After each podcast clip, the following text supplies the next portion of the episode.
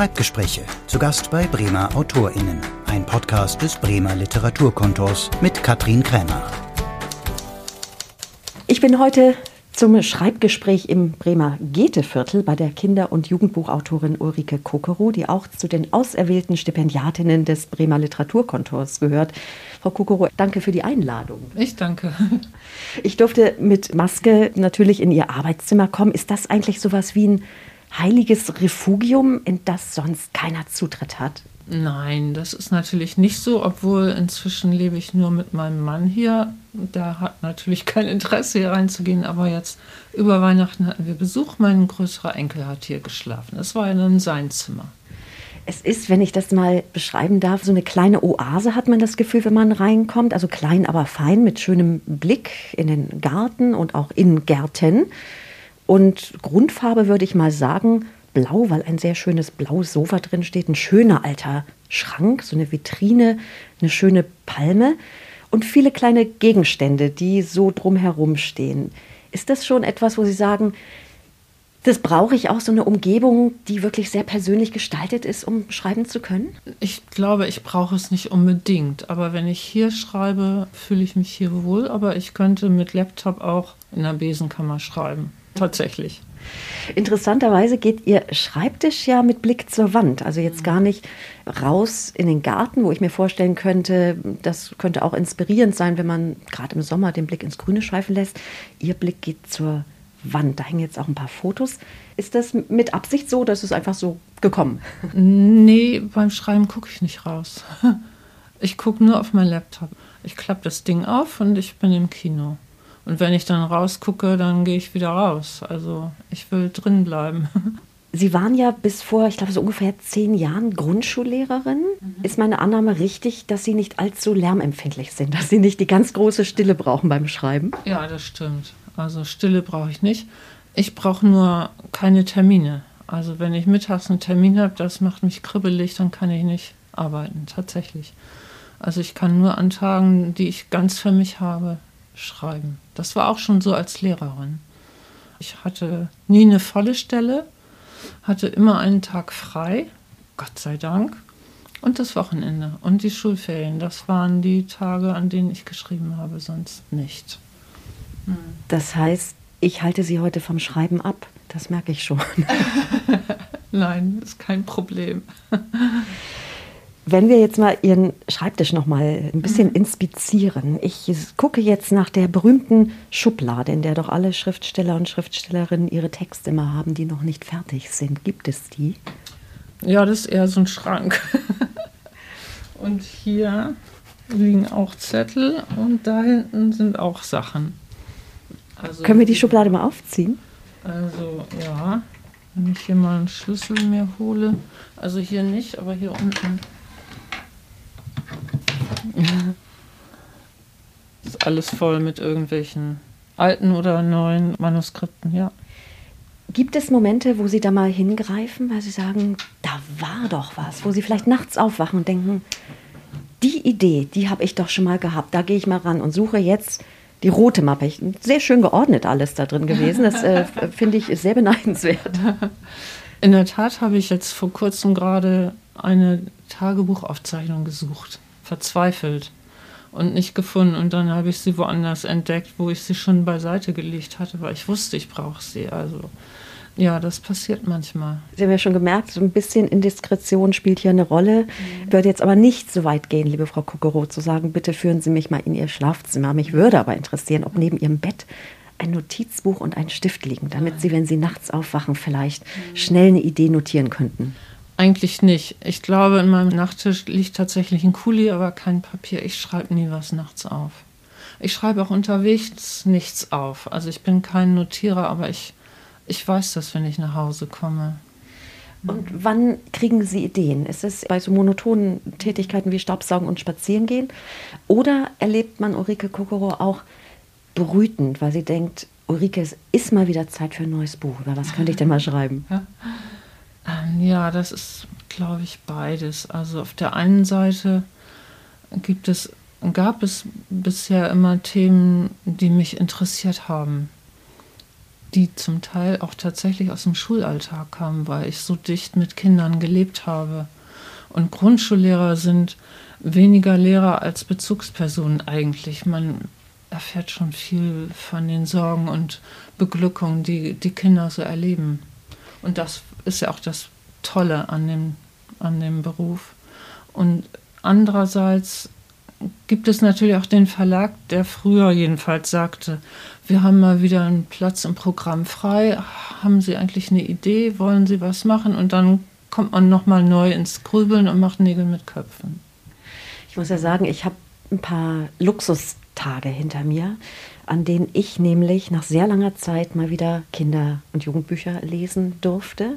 Bin ich richtig eingetaucht für diese Vorbereitung und habe eine wunderbare Zeitreise erlebt. Mhm. Zum Beispiel mit Till Wiesentroll. Mhm. Wirklich fantastisch verzaubert, bezaubernd illustriert auch ja. von Almut Kunert, spielt im Reich der Trolle und Zauberwesen. Ich fand es deswegen so interessant und so erfreulich, weil viele Kinderbücher, die ich gelesen habe, als ich sehr klein war, haben auch da gespielt und davon gehandelt und die fand ich immer besonders toll. Mhm. Und hätte man mich gefragt, ob es sowas vielleicht noch gibt auf dem Kinderbuchmarkt, wäre ich skeptisch gewesen, weil ich gedacht habe, na, ob Kinder damit heute noch wirklich so zu faszinieren sind. Aber sind sie anscheinend, denn das Buch ist ja auch gerade noch mal neu aufgelegt worden. Ja, ja, ist ein Longseller. Also ich glaube 2006 ist es zuerst erschienen. Und jetzt, also es gab drei Folgen davon und die Neuauflage ist ein Doppelband. Wie ist denn der Till Wiesentroll in Ihr Leben gekommen? Äh, tatsächlich durch eine Norwegenreise. Und ich kam da dann auf Trolle. Da sitzt ein kleiner Troll. Und ich habe für meine Schulklasse so ein Projekt da entwickelt als Idee. Wir schreiben gemeinsam eine Geschichte über einen Troll, der in unserer Klasse lebt. Und das war total schön. Das hat mir selber Spaß gemacht. Der ist dann auf Wanderschaft gegangen, der ist gekidnappt worden. Nachher wurden hat er Edelsteine gefunden, alles Mögliche haben die Kinder sich ausgedacht und aufgeschrieben. Und das war total toll. Sie waren nur überzeugt, dass der lebt, weil morgens in der Klasse irgendwas anders war und dann war das der Troll. Und dann kam diese Geschichte irgendwie, hat sich so entwickelt. Im Gegensatz zu dem kleinen Troll hier, der äh, schwarze Haare hat, hat Tilja grüne Haare, weil der genau. wirklich in der Natur lebt, also eben natürlich ein Wiesentroll ist. Und es geht ja in diesem Buch sehr stark auch ums Anderssein, um Ausgrenzung, um Zusammenhalt. Da ist dieser schreckliche Donnergroll-Troll, der ist eben anders als alle anderen, also so ein. Riesenkerl, vor dem alle eigentlich auch Angst haben. Da ist ja eine nicht ganz unversteckte pädagogische Botschaft auch enthalten. Wie wichtig ist Ihnen denn so eine Botschaft, wenn Sie ein Kinder- oder Jugendbuch beginnen? Oder entwickelt die sich sozusagen eher aus der Geschichte oder steht doch die Idee am Anfang, das möchte ich vielleicht, dieses Thema möchte ich damit mal angehen. Ganz andersrum. Ich habe nie ein pädagogisches Thema. Ich mag auch Bücher nicht unbedingt, die, wo man merkt, dass die so ein pädagogisches Anliegen haben. Und dass da dann irgendwie eine Moral vielleicht drin ist oder so, dass ich glaube, in guten Geschichten ist immer eine drin, ob, ob man die nun will oder nicht, nehme ich an. Welche Geschichte ich noch sehr gerne gelesen habe, ist Alice im Mongolenland, mhm. handelt von einem elfjährigen Mädchen mit Down-Syndrom, das zusammen mit seiner Familie eben in die Mongolei reist. Dahinter steht, dass die Zwillingsschwester Zoe immer gefragt wird, Mensch, woher habt ihr eure Schwester, die ist doch adoptiert? Und Zoe sagt völlig genervt, die kommt eben aus dem Mongolenland. So kommt es dazu, dass Alice fragt und sagt, was ist denn das? Und hält dann die Mongolei für das Mongolenland und man fährt tatsächlich hin, macht eine Reise das ist schon eine Geschichte, die einem auch ans Herz geht, ohne dass man die ganze Zeit das Gefühl hat, aha, da soll jetzt mal irgendwie eine Geschichte über ein Mädchen mit Down-Syndrom geschrieben werden. Da dachte ich, das ist ja auch so ein, so ein Spagat, sowas anzugehen, um eben nicht Klischees zu bedienen. Ist Ihnen diese Geschichte besonders leicht oder doch auch eher besonders schwer gefallen? Ich muss dazu sagen, ich habe durch den Beruf meiner Eltern viel mit Behinderten zu tun gehabt. Ich kannte Down-Syndrom-Kinder, kenne. Und ich habe zu den Recherchen zu dem Buch auch eine Familie besucht, die aktuell eine junge erwachsene Tochter hatte, die jedoch wie bei Down-Syndrom-Menschen oft noch sehr kindlich war. und habe mit ihr Zeit verbracht und habe mir von ihr auch viele Sprüche abgeguckt. Ihr ist auch unter anderem das Buch gewidmet. Und ich wollte immer gerne als Motivation für dieses Buch wollte ich gerne ein Buch schreiben über jemanden, der anders ist, aber nicht defizitär gesehen wird und auch nicht klischeebesessen. Ob mir das gelungen ist, kann ich jetzt nicht wirklich sagen, aber ich habe eigentlich viele positive Rückmeldungen auch von Betroffenen erlebt, dass dieser Mensch lebensnah geschildert wird und die Reise in die Mongolei sollte so ein, so ein Kippeffekt sein, dass dort jemand, der behindert ist, eine viel wichtigere Rolle spielt als bei uns. Äh, jedenfalls in dieser Geschichte. In Real habe ich leider erfahren, ich bin ja selber tatsächlich in die Mongolei auch gereist, sonst hätte ich diesen spirituellen Teil da drin gar nicht gewusst. Also, dass, dass Satire geschont werden für die Geister, dass die Geister angebetet werden, das wusste, kannst du nicht unbedingt im Internet lesen. Und da habe ich erfahren, ähm, dass Behinderte tatsächlich auch weggesperrt werden zum Teil.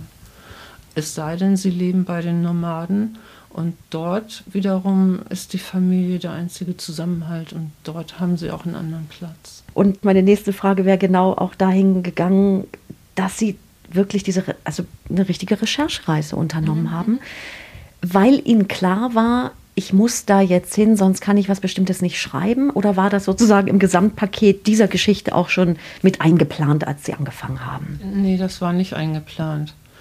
Mein Mann sagte mal, wieso fahren wir da eigentlich nicht hin? Wir buchen so eine Reise mit einer Gruppe und dann mal sehen, was passiert. Und ich, ach nee, und das ist anstrengend und immer im Jeep rumfahren und keine Straßen und alles. Aber dann, ähm, als mein Projekt wuchs, dachte ich, ach ja, warum eigentlich nicht? Und Bücher tragen einen weg, aber um mal ein Buch zu schreiben, darf ich mich auch wegtragen lassen. Lass uns das doch machen. Und es war, war eine tolle Reise natürlich. Und ich habe dadurch das Buch ganz anders schreiben können hinterher. Sie hatten angefangen praktisch schon diesen ersten Teil. Der zweite spielt ja eben dann wirklich in der Mongolei. Ja. Und der ist dann nach der Reise entstanden. Ja. Mhm. So war das. Ja.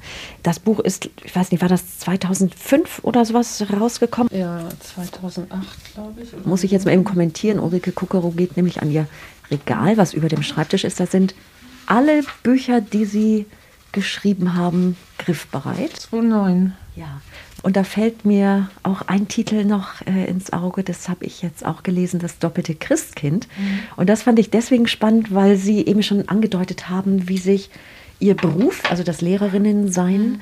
und das Schreiben ergänzen. Und da fand ich das wunderbar äh, wiedergespiegelt. Mhm.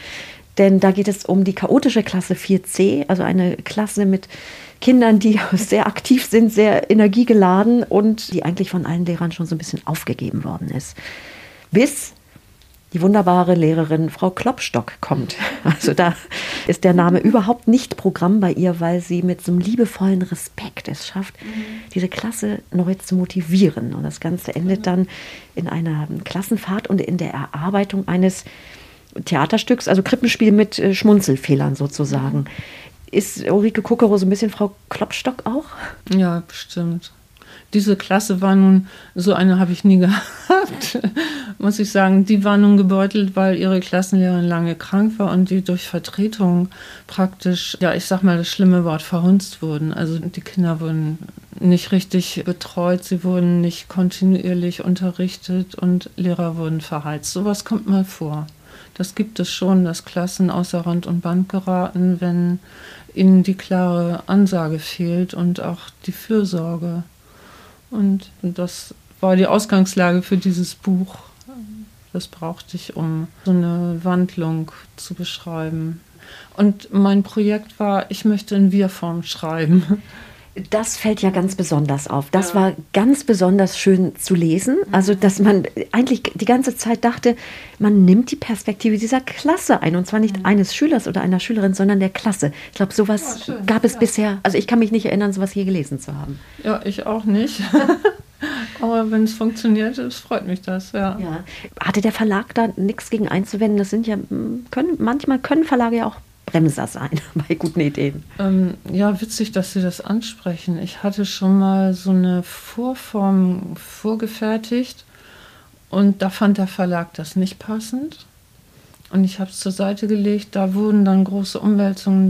Das Verlagshaus hat zweimal praktisch Verleger gewechselt. Die, meine Lektorin ging weg und da kam eine neue, mit der konnte ich gar nichts anfangen und die mit mir auch nicht.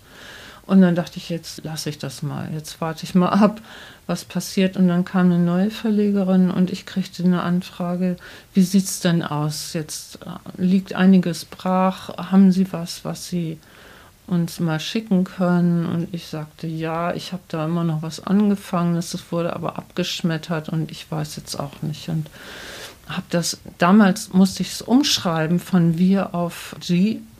Das fand ich ganz unmöglich.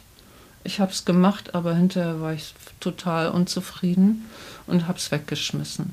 Und dann habe ich nochmal neu gestartet und das ist, ja, das war viel Arbeit irgendwie. Also das sind ja zwei Gedanken, die da drin stecken. Nämlich zum einen, dass man an einer Idee wirklich festhält, von der man überzeugt ist, dass man sich da nicht entmutigen lässt. Das hätte auch wirklich sein können, dass man sagt, nee, da ist jetzt irgendwie die Luft raus, also das jetzt nochmal wieder anzugehen. Und auch eine Beziehungsgeschichte zwischen Autorin und in diesem Fall Tienemann Verlag, die ja 20 Jahre, über 20 Jahre alt ist und durch Höhen und Tiefen ging, wie wir jetzt gerade gehört haben, aber wo sie trotzdem gesagt haben, da bleibe ich. Ja, es ist aber auch gar nicht so leicht, jemand Neues zu finden, gerade heutzutage. Also auch Thienemann Verlag hat sich, Thienemann Esslinger heißt er inzwischen, verändert. Es gibt viel mehr Lizenzen aus dem Ausland. Das war früher überhaupt nicht der Fall. Früher gab es die Hausautoren.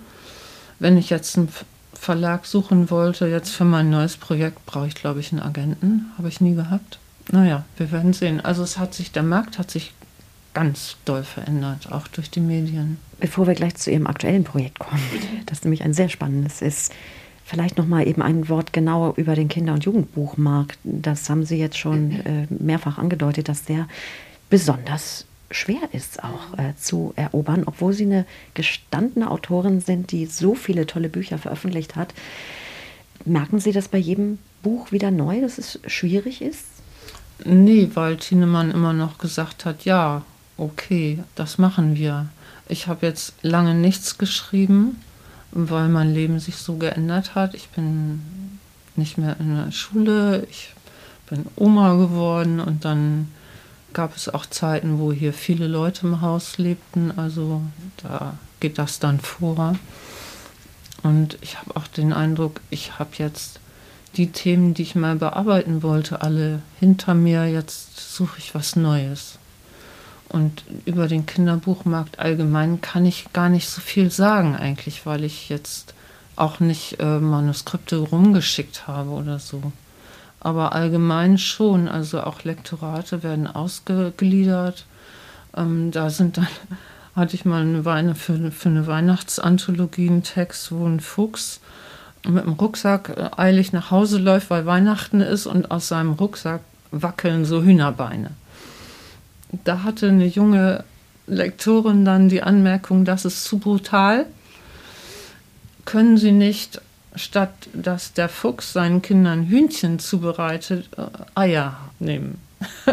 Ich meine, geht's noch? Die vegetarische Fassung, ja. Ja, ist lustig. Aber Es ist lustig und ein bisschen dramatisch, ja. Ja. Wenn wir mal auf Ihre Kindheit schauen, Ulrike Kokoro. Sie sind in Bremen geboren, 1952, in Bremen aufgewachsen, sind dann nach Kiel gegangen zum Studium, aber Sie haben schon als Sechsjährige den Wunsch gehabt, Schriftstellerin zu werden. Und zwar, und das finde ich so bemerkenswert, mit dem ausdrücklichen Wunsch, dicke Bücher zu schreiben. Was war denn der Inbegriff des dicken Buches für Sie? Ja, keine Ahnung. Es wurde bei uns viel vorgelesen. Und ich habe schon als Zweijährige in Büchereien geschrieben übrigens. Also es gibt ganz viele Bücher, wo, wo mein Kritzel-Kratzel drin ist. Und ich hatte eine Grundschullehrerin, die äh, so äh, frenemäßig drauf war oder reformpädagogisch. Wir durften von Anfang an Geschichten schreiben, ohne schreiben zu können. Also lautierend. Und ähm, das kam mir total entgegen. Und meine Geschichten wurden eben fast immer vorgelesen auch. Und das bestärkt natürlich. Und, aber Schreiben ist nicht nur, weil man es kann, sondern man will es auch, weil es eine Art Lebensgefühl ist, für mich jedenfalls. Also für mich, ja, kurz auf einen Satz zusammengedrängt, bedeutet Schreiben, glaube ich, die Welt für mich in einen Sinnzusammenhang zu stellen oder mich mit der Welt zu verbinden oder sowas. Ganz, ganz allgemein. Ja, und darüber hinaus, das ist nun das, was ich so faszinierend finde an Ihren Büchern, ja, wie ein Medium nochmal zu agieren, und Kinder mit reinzuholen. Mhm. Also Kindern eine Welt zu eröffnen und Perspektiven aufzuzeigen. Das ist ja dann die ganz große Kunst auch nochmal, die über ein Selbst hinausgeht. Ja, das, das stimmt schon. Das war aber nie geplant meinerseits. Eigentlich wollte ich nur, was heißt nur, ich wollte Autorin werden und habe auch als Studentin schon zwei Romane verfasst. Als 17-Jährige ein Hörspiel, da hat noch Radio Bremen übrigens mich eingeladen und sagten, ja, senden kann man das natürlich irgendwie nicht, aber sie waren interessiert und boten mir eine Volontariatsstelle an übrigens. Lustig, ne? Ich Was war, ist draus geworden? Ich war 17 und sagte, nein, ich will Abitur machen, ich will studieren, ich will weg aus Bremen, was soll ich in Volontariat machen? Ich habe gesagt, nein, danke. Sie sind mit dem Stipendium ja sogar nach New York gegangen auch. Genau. In den USA spielt ja Creative Writing auch an den Unis eine mhm. sehr viel größere Rolle als mhm. in Deutschland. Gab es da Impulse? Gab es da Kurse? Gab es Lehrer, die Sie weitergebracht haben auf dem Weg zu schreiben? Ich glaube nicht so mittelbar. Also ich war dort im PhD-Programm gelandet, also im Doktor, Doktoriats. Äh, ich wollte nie, nie promovieren, aber es waren ganz tolle Seminare, also mit deutschen Professoren über natürlich Kafka, über Max Frisch, Enzensberger. Frisch wurde eingeladen vom Goethe-Institut, den habe ich da gehört und Enzensberger war da. Also Max Frisch ist jetzt natürlich eine wunderbare Überleitung, mhm. Ulrike Kuckerus, zu Ihrem okay. aktuellen Projekt. Wir haben es ja äh, schon gesagt, Sie sind Stipendiatin, frisch ernannte des Bremer Literaturkontors fürs Autorenstipendium und haben das Anerkennungsstipendium bekommen. Also das klingt so danach, als sei die Jury einfach nicht an ihnen vorbeigekommen. Ja. Offenbar. Also sowas gab es wohl noch nicht. der Roman trägt, ich weiß es nicht, ob es ein mhm. Arbeitstitel ist oder auch schon der Endtitel, den Sie vielleicht im Kopf haben, meine Freundin Ingeborg. Mhm. Und Ingeborg Bachmann ist eine starke Bezugsfigur in diesem Roman. Aber eigentlich geht es um Hannah, eine 20-jährige Studentin, deren Tante schizophren ist. Und Hannah kommt da in eine ganz schwierige Situation. Wie kommt denn Ingeborg Bachmann in diese interessante Beziehung? Vorausschicken muss ich, ich finde es schwierig, über ein Buch zu reden, das noch nicht fertig ist. Es ist so, als würde man irgendeinem Ungeborenen schon Eigenschaften zuschreiben, den man gar nicht kennt. Aber gut, der Plot ist ja jetzt äh, schon mal getestet durch diesen Wettbewerb sozusagen. Ingeborg Bachmann kommt so ins Spiel, dass Hanna die Aufgabe hat, auf ihre Tante Acht zu geben, die offenbar einen neuen Schub erleidet. Und sie hat Befürchtungen, dass Schlimmes passieren kann und äh, findet aber eine verschlossene Wohnungstür. Hanna selber, die Studentin, ist sehr vereinsamt aus verschiedenen Gründen, lebt zurückgezogen gerade und beschäftigt sich mit ihrem in ihrem Masterstudium oder was immer mit Bachmann und kommt da aber nicht voran. Hat alles über sie gelesen, fast alles. Hier liegen die Bücher und weiß aber nicht, wie sie ihre Tante durch diese Tür unterhalten soll, damit sie irgendwie auf der anderen Seite bleibt und nicht die Wohnung in Brand setzt oder Geschirr aus dem Fenster wirft oder schlimme Dinge sich selbst antut. Und so greift sie auf dieses Hilfsmittel. Sie fängt an, ihr von ihrer Freundin zu erzählen, die Ingeborg heißt. Und sie taucht dann so ein bisschen in dieses Leben ein, das äh, ein Dichterleben ist und ein Frauenleben vor allem und ein Frauenleben, das wohl auch so zu verstehen ist, dass es von Männern dominiert wurde, so wie Frauenleben früher und vielleicht auch heute noch. So auf jeden Fall ist das äh, so der Schnittpunkt dieser drei Frauen und Leben. Die Bücher sprechen für sich, die Ingeborg Bachmann-Bände, die hier liegen, also mit Tagebüchern, Briefen, Texten, äh, Beziehung äh, zu Paul Celan und äh, Max Frisch spielte ja eben auch eine Rolle in Ingeborg Bachmanns mhm. Leben. Das heißt, da tauchen Sie jetzt gerade richtig ein in diese Welt. Das Klavier spielt auch eine Rolle. Mhm. Es wird nämlich die Mondscheinsonate hörbar gemacht, weil Magda die äh, spielt. Und Das Klavier war ja auch in Ihrem Leben mal wichtig, oder ist es noch? Ja. Es gab auch mal die Idee, Musikerin zu werden? Ja, mein Klavierlehrer wollte unbedingt, dass ich Musik studiere, aber als Pianist, nein. Also nein, das geht gar nicht. Aber ähm, ich bin auch kein Mensch, der auftreten muss. Aber ich spiele sehr viel Klavier, ja. Es ist immer so eine naheliegende Frage an Schriftsteller, welche Rolle Musik, also wenn Schriftsteller eine Beziehung haben zur Musik, welche Rolle das spielt, welche Verbindung. Ich stelle sie trotzdem. Ist das so, dass das Klavierspiel in Ihnen auch Sprache freisetzt, Klang, Rhythmus, etwas, was Sie hinterher wieder in, in Text verwandeln, sowas? Intuitiv wahrscheinlich, bewusst sicher nicht, obwohl Texte immer einen Rhythmus haben müssen eigentlich. Aber ähm, für mich ist Musik eher sowas Meditatives. Also wenn ich Klavier spiele, ist ähnlich wie beim Spazierengehen. Die Gedanken gehen und kommen und gehen oder bei Gartenarbeit für viele Menschen auch. Und so ist Klavier eben bloß mit dem Zusatz eben, man arbeitet. Also wenn ich ein neues Stück lerne, ist es auch anstrengend und man muss sich das merken und man muss es viele hundert Mal spielen, bis es sitzt, sozusagen. Und diese, diese Art Konzentration, die tut mir gut. Das äh, hilft mir auch, mich auf Texte zu konzentrieren, glaube ich. Da gibt es eine Verbindung, aber welche? Keine Ahnung.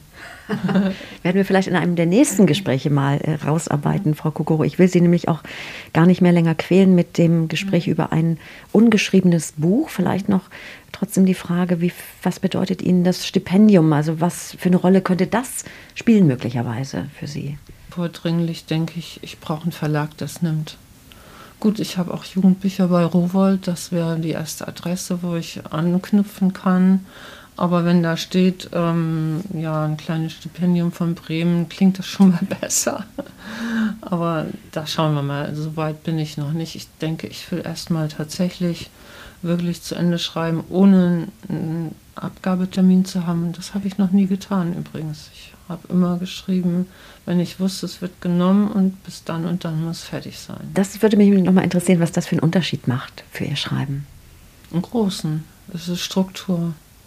Es ist ja auch eine Überwindung, jeden Tag an den Schreibtisch zu gehen oder jeden zweiten oder wann auch immer. Und ob nun das herrlichste Wetter ist oder also da, das ist auch schon äh, wundere ich mich, dass ich trotz Schule sowas hingekriegt habe. Heute wundere ich mich so mit Mitte, Ende 60, wo ich denke, wow, also schon viel Arbeit gewesen auch.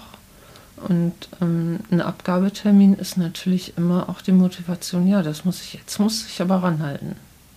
Und wenn man den nicht hat, muss man sich nicht ranhalten. Also wir, wir, hoffen sehr, ich hoffe sehr, dass Sie sich ranhalten, denn ich mhm. habe die ersten äh, Seiten gelesen. Die sind ja auch ansatzweise auf der Homepage vom Literaturkontor nochmal nachzuschauen. Mhm. Abschließend vielleicht nochmal, weil das ist ja wirklich auch ein, ein Kern des Buchs. Es geht ja auch um die Kraft des Erzählens. Mhm. Ich glaube, das ist was ganz Wichtiges und etwas, woran ja. Sie sehr glauben. Ja, genau das Buch handelt von einer einzigen Nacht und sie wird durcherzählt. So ein bisschen wie Tausend und eine Nacht. Fiel mir erst viel später auf, dass es da eine Parallele geben könnte. Das Erzählen hält auch das Leben am, am, am Leben vielleicht, in diesem Fall hoffentlich. Schöneren Schlusssatz kann es nicht geben. Nochmal einen letzten ehrfürchtigen Blick äh, auf Ihren Schreibtisch, Ulrike Kokoro, an dem gerade ein Roman entsteht, den wir hoffentlich bald zu lesen bekommen ganz herzlichen Dank, dass wir zum Schreibgespräch vorbeikommen durften. Ja, gerne und ich danke auch. Schreibgespräche. Zu Gast bei Bremer AutorInnen. Ein Podcast des Bremer Literaturkontors. Mehr Folgen gibt es auf literaturkontor-bremen.de.